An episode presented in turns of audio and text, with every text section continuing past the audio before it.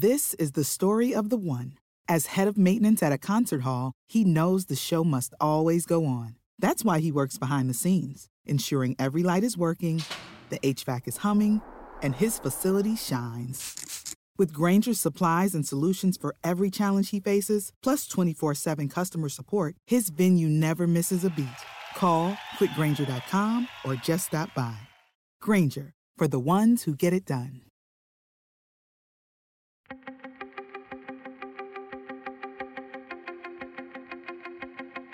Temas importantes, historias poderosas, voces auténticas. Les habla Jorge Ramos y esto es Contrapoder. Bienvenidos al podcast. Hoy vamos a hablar con una mujer que pudiera convertirse en la primera afro-latina en ser vicepresidenta de Colombia. Las elecciones presidenciales en Colombia son dentro de solo unos días. Mi compañera Patricia Llanot tuvo la oportunidad de conversar con ella y esto es lo que hablaron. Candidata Francia Márquez, gracias por estar con nosotros en Al Punto. Un gusto. Gracias por la invitación. ¿Cómo está? Bueno, con mucha expectativa, candidata, frente a estas elecciones. Ya faltan menos de 15 días y le queríamos consultar sobre estos serios cuestionamientos que hay en torno al escrutinio de las elecciones presidenciales luego de los resultados de las elecciones legislativas que dejaron grandes dudas frente a la transparencia de los próximos comicios presidenciales. Muchos sencillamente piensan que se van a robar las elecciones. ¿Ustedes en el pacto histórico tienen confianza frente al próximo proceso electoral? Bueno, yo creo que eh, aquí no hemos tenido todas las garantías para un proceso político eh, transparente, tranquilo y seguro. Así que sí tenemos preocupaciones en términos de cómo será el proceso frente a las garantías electorales. ¿Y qué están haciendo para cuidar el voto? la registraduría ha dicho que hay muchas garantías, que no hay de qué preocuparse, eh, y el Consejo Nacional Electoral, pero sin embargo, pues lo que pasó en las elecciones de Congreso el pasado 13 de marzo, pues yo creo que nos coloca una alerta. ¿Qué estamos haciendo? Colocando muchos testigos y jurados que puedan hacer el mismo trabajo que hicimos en las elecciones pasadas y es hacer el seguimiento mesa a mesa de cómo se va a dar el proceso pero no solamente tenemos preocupaciones en términos del proceso electoral, sino de los delitos electorales en términos de compra de voto, que aquí, pues tristemente, muchos políticos, muchas casas políticas de este país compran votos, compran la conciencia de la gente, juegan con la necesidad de la gente y eso es parte de las preocupaciones que tenemos. Ya vamos a hablar de esto. Eh, el presidente del Senado, Juan Diego Gómez, ha acusado al registrador Alexander Vega de alterar los resultados y de manipular el software a favor de su partido, el Pacto Histórico. Además, eh, citó en esta denuncia centenares de irregularidades eh, contempladas en un informe de la organización Colombia Transparente. ¿Qué tienen ustedes que decir al respecto? Eso es un absurdo. Es un absurdo cuando el registrador eh, lo colocaron ellos. Cuando el registrador hace parte eh, de la bancada, de alguna manera, de gobierno, ¿sí? Este gobierno colocó al registrador y es un absurdo cuando nosotros no tenemos acceso siquiera al sistema eh, electoral. Nosotros, de hecho, pedimos que se hiciera un, un monitoreo del software de la registraduría para verificar que todo estuviera bien si no es por los testigos que colocamos, gente de carne y hueso que se colocó a cuidar los votos, pues nos hubieran robado de alguna manera eh, cinco curules que pudimos recuperar. A partir de eh, una evidencia inicial y es que pues había muchas mesas donde el pacto histórico no sacaba ni siquiera un voto y eso generó la, la alarma y eso fue que hizo que hiciéramos, digamos, solicitáramos el conteo eh, oficial y muchas personas se pusieron ahí a buscar los votos. Esos votos fueron contados uno a uno. Entonces ahí no veo el fraude. El fraude nos lo estaban haciendo a nosotros los del pacto histórico. Este señor es un irresponsable. El presidente de, del Senado es un irresponsable y es tan irresponsable, sí, que pues en semanas pasadas a mí en pleno plenario del, Senado me acusó de ser eh, guerrillera del ELN. Él y otros representantes, que de hecho un representante del Centro Democrático le tocó la semana pasada, después de una denuncia penal que le colocamos por injuria y calumnia, le tocó retratarse de esas acusaciones públicamente. Concentrémonos en las elecciones, eh, candidata. Estamos eh, a menos de dos semanas de estas elecciones cruciales. Usted me acaba de decir que tienen preocupación frente a este proceso electoral. Y me pregunto si usted estaría de acuerdo en que se reemplace al registrador Alexander Vega. Hay una demanda en su contra, la Procuraduría lo investiga por estas supuestas irregularidades en las elecciones pasadas y tanto el presidente del Senado que usted tanto critica como otros sectores están pidiendo que se lo aparte de su cargo y que se nombre un registrador ad hoc. Recordemos que la registraduría es el organismo que organiza y ejecuta las elecciones. ¿Lo deben apartar del cargo? Bueno, yo creo que cuando plantean que deben apartar el registrador ahora en este momento electoral del cargo, es porque pues de alguna manera el registrador eh, permitió que se hiciera la evaluación del voto a voto, ¿sí? Y entonces aparatarlo del cargo y colocar un registrador ad hoc es parte de la estrategia de un posible fraude planteada por la parte contraria con quienes hoy estamos compitiendo, que básicamente es el gobierno. Pero se debe quedar. Haciendo política a su candidato.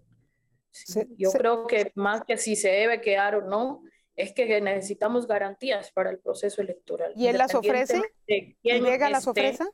¿Vega ofrece esas garantías? Garantías más que una persona, más que un funcionario, las debe brindar el Estado, el Estado colombiano, la institución electoral debe brindar las garantías para el proceso que se haga con transparencia. ¿sí? Y eso es parte de lo que estamos eh, solicitando. Hay un Consejo Nacional Electoral que debe brindar las garantías y por supuesto el registrador brindar las garantías a todos los colombianos y colombianas de la transparencia de lo que debería ser este proceso de elección. En el último año eh, se han registrado más de 550 reportes de violencia. Muchos son amenazas contra líderes sociales. Eh, eh, ¿Se sienten ustedes seguros en esta recta final de la campaña, especialmente después de que su candidato Gustavo Petro denunciara amenazas contra su vida? Claro que no. Yo también he recibido amenazas contra mi vida en este proceso electoral y sabemos de la información que hay de gente empresarios y grupos, actores armados eh, intentando cometer un asesinato, ya sea de Gustavo Petro o mío, ¿sí? Entonces, eh, hemos tenido que suspender en muchos lugares nuestras actividades de campaña.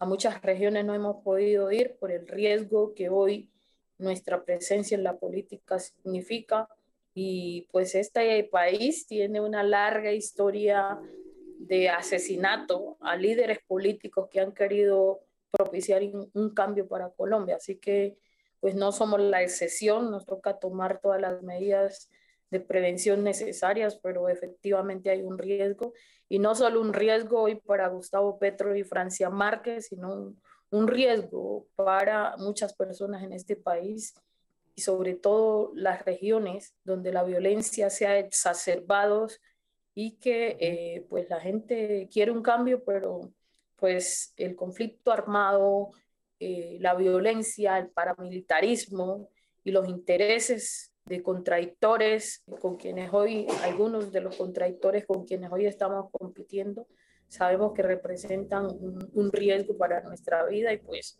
hoy tenemos información de, de, las situaciones de intentos de atentados contra Gustavo Petro y por supuesto pues las amenazas que yo he recibido en estos últimos meses también pues son algo que no podemos descartar, es algo que hay que prestarle toda la atención necesaria. Y el Estado le ha dado garantías, le ha ofrecido más seguridad, porque inicialmente dijeron que no tenía ninguna información de inteligencia que indicara que la vida del candidato Petro eh, estaba amenazada bueno, siempre va a haber una negación en este país de la institucionalidad frente a estos hechos. Lo mismo han dicho cuando otros candidatos han estado en la historia de este país que no tienen información y cuando ya los asesinan, entonces ahí sí vienen a darse golpe de pecho. Sí. Este país, aquí se hace una política usando la violencia, usando la criminalidad. Así que así la policía niegue de que haya información veraz sobre lo que estamos diciendo, pues nosotros sí tenemos información de grupos que han contratado para que asesinen a Gustavo Petro o a Francia Márquez. Así que, pues ellos pueden decir lo que quieran, eh, pueden negar, pero nosotros sabemos que esa información es verídica y lo que toca es levantar en, primer, en primer lugar, pues solicitar las garantías para hacer nuestro proceso político electoral y en segundo lugar, pues tomar las precauciones y de hecho eso es lo que hemos venido haciendo. Por eso hemos tenido agenda en varios lugares del país y en un momento determinado nos ha tocado que cancelarlas porque no tenemos garantías para ir a esos lugares. La campaña de su principal contrincante eh, dice que ustedes le están haciendo espionaje le han pedido a las autoridades que investiguen, porque entre otras cosas, eh, personas de, su campaña admitieron que sí tenían infiltrada la campaña de Fico Gutiérrez. El pacto histórico, le pregunto, ¿está jugando limpio en esta campaña, en esta contienda electoral? Bueno, yo creo que nosotros estamos haciendo un proceso transparente y honesto, ¿sí? Ayer que estaban denunciando que les habían colocado que un, un micrófono en una oficina, se dieron cuenta después que eso no era un micrófono, sino que era un aparato que estaba pegado a una lámpara, que hace parte de, unas lámparas que habían colocado. Entonces, pues la difamación de, nuestro proceso es parte de la estrategia política que han usado, así que pues que demuestren que hay infiltración. Otra cosa es que tengamos un equipo, ¿sí? para hacer seguimiento sobre la compra de votos. Y efectivamente tenemos un equipo de abogados que están haciendo seguimiento en las distintas regiones de donde están comprando los votos, de donde están eh, eh, utilizando a la gente. Y efectivamente, eh, pues ese es un delito que hay que tener las evidencias y poderlo demostrar y poderlo denunciar. Porque se hace compra de votos, hay red, hay empresas de compra de votos en este país y ese es un delito. Okay, sí. Y para nosotros demostrar esos delitos, obvio, tenemos que tener la información de esos hechos que están ocurriendo en varias regiones del país y ahí tenemos un equipo que está haciendo seguimiento, que está haciendo vigilancia de ese proceso. Si la compra de votos es un delito, ¿por qué en mensajes publicitarios decirle a sus seguidores, a los del pacto histórico, que si les quieren comprar el voto, que acepten ese dinero? y voten por Gustavo Petro. ¿Qué ejemplo es esto para el país? Algo que se tiene que condenar, como usted lo acaba de decir, su campaña casi que, lo está promocionando. usted, no puede decir eso. Yo a nadie le digo, a, la a nadie le digo, ¿sí? Estoy hablando de mensajes publicitarios. Mensajes publicitarios en el pasado, Gustavo Petro lo ha dicho en, su cuenta de Twitter. salir mensajes publicitarios, pero usted no puede asegurar que esos mensajes están saliendo de nuestra campaña y que están saliendo de nosotros. Hoy la gente está haciendo campaña en todo el país de manera autónoma y no somos responsables. Pero claro que ha salido del propio Gustavo Petro en, la campaña que hizo, señora, señora Márquez, en la campaña que hizo Gustavo Petro para las elecciones del 13 de marzo, en su cuenta de Twitter, le ha pedido a sus seguidores que acepte el dinero, pero que voten por Gustavo Petro. Bueno, entonces hable con él y le pregunta, pero de mi parte, ¿sí? De mi parte, yo nunca he invitado a la gente a que sea corrupta. Yo no he dicho que sea, yo no he dicho que sea usted. Le he preguntado sobre su campaña. usted y yo, sí, y yo he intentado ser coherente en esta campaña política. Nadie me puede condenar a mí de decir que yo estoy invitando a la gente a ser delincuente, a delinquir en términos políticos. Al contrario, sí, he sido muy crítica de eso y le he dicho a la gente, eso no es honesto, porque cuando ustedes compran, eh, se dejan comprar el voto, después con ese mismo voto les van a hacer la vida miserable.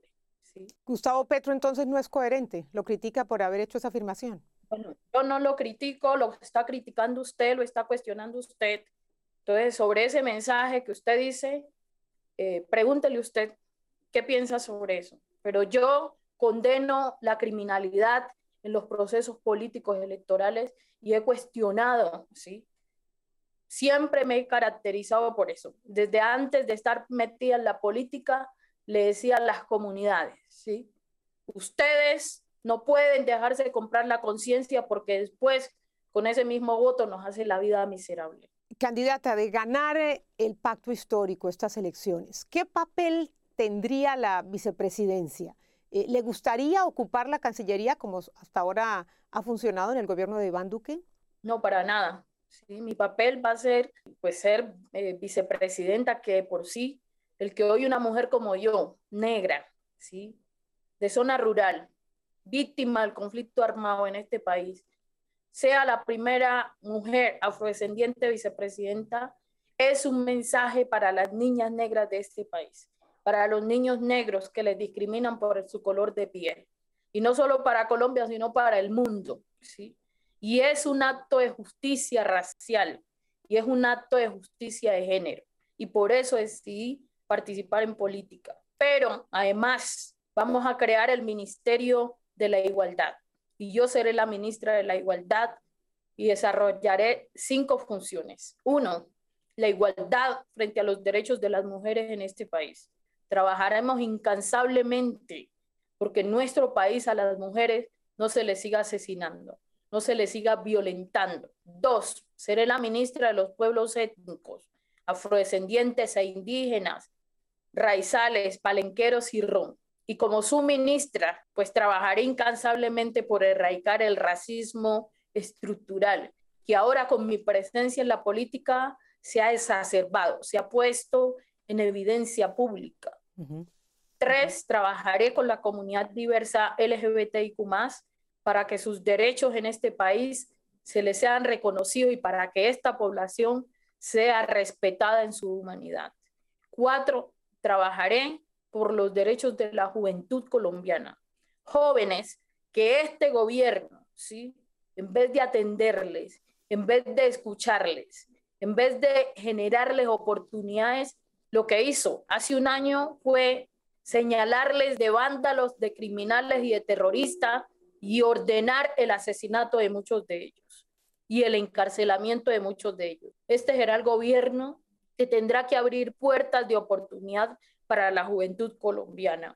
Y cinco, mi última función será trabajar para cerrar las brechas de inequidad y desigualdad de los territorios históricamente excluidos. Eso será mi papel en este gobierno y espero, sí, esperamos eh, que el cambio en primera sea el 29 de mayo y esperamos que una vez ganamos la presidencia podemos transformar situaciones de exclusión, situaciones de marginalidad, pero sobre todo apostarle a la paz de este país. Mi gente está sufriendo, nuestro pueblo está sufriendo, yo he sido víctima del conflicto armado y sé lo que significa sostener una política de guerra que es lo único que ha dejado muerto en nuestro país. Así que nuestro compromiso principal será con la paz de Colombia. Hay tres temas que tienen muy preocupadas a la población, sobre todo la que no va a votar por el pacto histórico. ¿Sí o no? ¿Reelección? No, nosotros no estamos hablando de reelección. Quien violentó la constitución fue el gobierno del presidente Uribe. No se olvide que el que hizo la reforma ¿sí? que afortunadamente la Corte Constitucional la tumbó, fue el gobierno del uribismo, fue Uribe el que empezó a romper ¿sí? los principios que la Constitución había establecido. Nosotros no estamos hablando de reelección, nosotros estamos hablando de transformaciones a largo plazo. Y eso sí significa un proyecto político de largo plazo y no nos da vergüenza decirlo. ¿sí? 500 años de exclusión, de marginalidad y de violencia no se transforman en cuatro años. Así que nuestro gobierno colocará las bases para una transformación estructural que permita a todos los colombianos y colombianas vivir con dignidad, vivir con justicia social, vivir sin miedo y vivir con garantía de derechos. Vivir en paz. ¿Constituyente sí o no? Para nada. La constitución política de Colombia tiene los principios rectores de un país viable, de una nación viable. No tenemos que pensar en una nueva constitución porque la constitución del 91 que estableció el Estado Social de Derecho tiene las condiciones para una Colombia en paz, como ya lo dije, para una Colombia que viva en dignidad. Lo que no ha permitido el desarrollo de la Constitución ha sido la mezquindad y la corrupción política de muchos gobiernos que nos han tenido sometidos como pueblo colombiano. ¿Expropiación, sí o no? Bueno, también quien hizo una ley de expropiación no ha sido Gustavo Petro, no ha sido Francia Márquez. Si usted mira, quien hizo una ley de expropiación fue Uribe. Nosotros jamás hemos dicho que vamos a expropiar a la gente en este país. Ese es un discurso que se inventó el uribismo para sembrarle el miedo a la sociedad colombiana. Afortunadamente este país ya despertó, este país ya está dispuesto a vencer el miedo y por eso hoy somos los primeros en la encuesta. Y por último, candidata, ¿se equivocó usted cuando dijo que Colombia importa huevos de Alemania? No, no me equivoqué. Sí, yo no dije huevos para consumo, pero si usted mira, Colombia sí importa huevos. Sí, huevos que ya están fecundados los importan. Y entonces yo no me estoy equivocando en lo que digo. Pero la discusión que yo había planteado ni siquiera era si importaba o no. La discusión que yo estaba generando en ese momento era sobre la soberanía alimentaria, pero claro, buscan deslegitimar los argumentos y los planteamientos que estamos generando. Mi preocupación en ese momento y la discusión que estaba generando es cómo tenemos el país más biodiverso del planeta y tenemos niños y niñas hoy muriendo de hambre y desnutrición. Esa era mi discusión. Y entonces fortalecer la producción nacional del campo colombiano implica recuperar la soberanía alimentaria y buscan desdibujar el argumento serio del planteamiento que hoy estoy teniendo frente a la inseguridad alimentaria que hay en el país, deslegitimando con el cuento de los huevos de Alemania. ¿sí? La discusión es de fondo y por eso le dije al ministro de Agricultura, usted como está empecinado en hacer jefe de debate de su candidato Federico Gutiérrez, si quiere lo invito a que demos un debate frontal sobre la soberanía alimentaria, que esa es la discusión. Hoy las colombianos y colombianas van al supermercado y los precios tan costosos de los productos de la canasta familiar ya no les alcanza para llevar todos los alimentos que antes podían llevar a la casa. Hay una inseguridad alimentaria enorme. Hoy hay gente que no alcanza a comer tres veces al día. Hay gente que come una sola vez y hay gente que no está comiendo. Por eso tenemos niños desnutridos, muriendo de hambre todos los días en nuestro país. Esa es la discusión de fondo. Quisiera, por último, preguntarles si está de acuerdo que el carbón y el petróleo son un veneno y lo compara con la cocaína, como lo hizo su compañero de fórmula, algo que está generando muchísimas críticas por parte de agremiaciones mineras. Dicen que generan 50 mil empleos y que esto le aporta desarrollo al país. ¿Está de acuerdo con esas declaraciones? Bueno, yo creo que eh, la necesidad de un tránsito ¿sí? de la economía extractivista, no, hoy no lo estamos diciendo nosotros siquiera. Hoy lo dicen organismos como la ONU, que tenemos 30 años para revertir los efectos de la crisis ambiental, del cambio climático. Y descarbonizar la economía es un desafío si queremos que los renacientes, las próximas generaciones, puedan seguir habitando este planeta. Lo que está en juego es la vida. Y la vida no solamente de los que dicen que somos de que castrochavista, la vida de la humanidad en el planeta. Eso es lo que está en riesgo. Y por eso entonces estamos planteando hacer un tránsito y no es cierto que estamos diciendo que apenas lleguemos al gobierno y entonces ya no va a haber explotación de carbón aquí. Eso no es cierto y explotación de, petróleo. Lo que estamos diciendo es que nuestro gobierno colocará las bases para asumir ese tránsito de esa matriz energética basada en eh, la economía del carbón, la economía petrolera, hacia una economía sustentable. Y Colombia tiene un potencial enorme para generar economía sustentable, para generar un una nueva matriz energética que sea responsable con la biodiversidad y que asumamos el desafío frente a la crisis ambiental. Eso es lo que hemos planteado.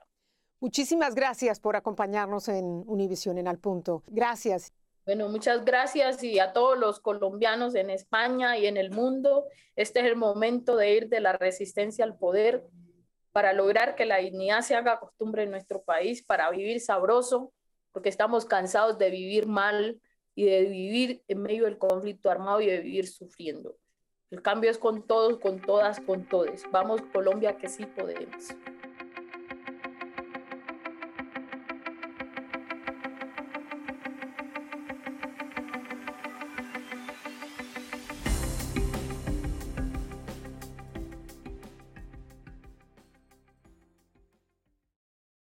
This is the story of the one.